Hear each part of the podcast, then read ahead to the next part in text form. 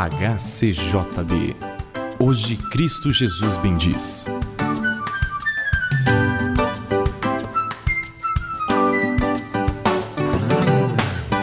Creio que a frase que você mais está ouvindo hoje é Feliz Ano Novo. E certamente seus amigos da HCJB A Voz dos Andes desejam a você, ouvinte, um feliz ano novo.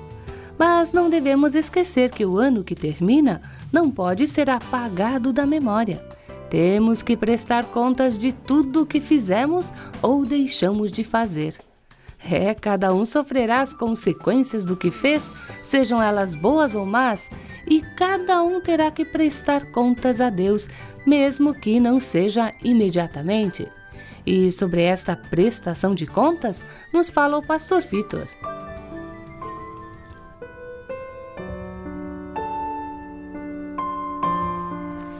Final de ano. Prestação de contas. Mais uma página virada. O que fizemos de certo ou de errado no ano que passou? Quais serão as consequências das decisões tomadas? E uma infinidade de outras perguntas podem entrar em nossa mente. Em todos os casos, os nossos atos passados trazem consequências no presente e no futuro, quer tenham sido certas ou erradas. De forma semelhante também na esfera espiritual, todas as nossas ações têm um efeito imediato e um efeito e consequências para o futuro e até para a eternidade. Na carta que o apóstolo Paulo escreveu aos Romanos, nós lemos que, por minha vida, diz o Senhor, diante de mim todo joelho se dobrará e toda língua dará louvores a Deus. Assim, pois, cada um de nós dará contas de si mesmo a Deus. A verdade é que a nossa estadia aqui na Terra é relativamente curta e, de fato, estamos aqui somente de passagem. Estamos rumo à eternidade. E nesta viagem temos que passar pelo tribunal de Cristo.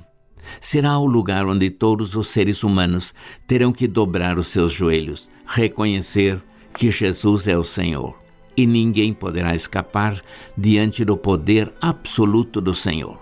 E todos terão que dar glórias a Deus e terão que reconhecer a sua divindade. Ali cada um prestará contas dos seus atos, e estes serão julgados pelo Senhor, ou para receber recompensa, ou para receber detrimento e castigo. Alguns talvez julguem que ali se definirá quem será salvo e quem não será. Mas acontece que isto já foi decidido. Tanto é que o próprio Senhor Jesus disse: Quem crê em mim não será julgado. Agora, aquele que não crê em mim, ele já está julgado. E também na carta aos Romanos está escrito: Nenhuma condenação há para aqueles que estão em Cristo Jesus. Destas e de outras passagens bíblicas, podemos perceber que a nossa salvação depende de nossa posição diante de Cristo Jesus. Se nós o recebemos como Senhor e Salvador ou se o rejeitamos. Mas os nossos atos, nossas obras, estas sim serão julgadas. Nós não somos salvos pelos nossos atos e obras, nem pelos nossos méritos, mas exclusivamente pela graça de Deus. Nossas ações e palavras serão julgadas para fins de recompensa ou castigo. Por isto é que se torna importante, no final de uma etapa, fazer uma avaliação de nossos atos, porque ninguém escapará da prestação de contas com Deus.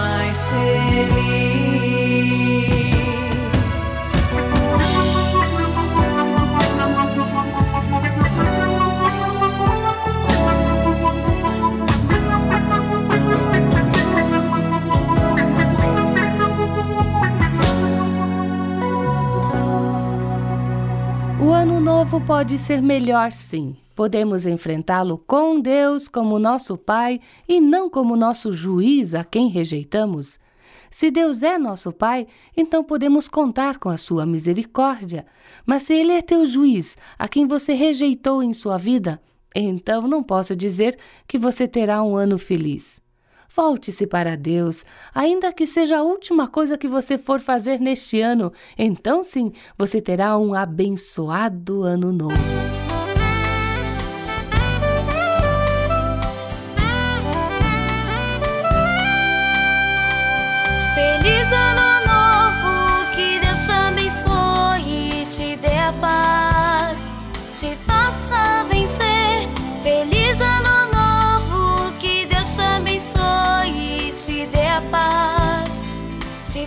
sagrado.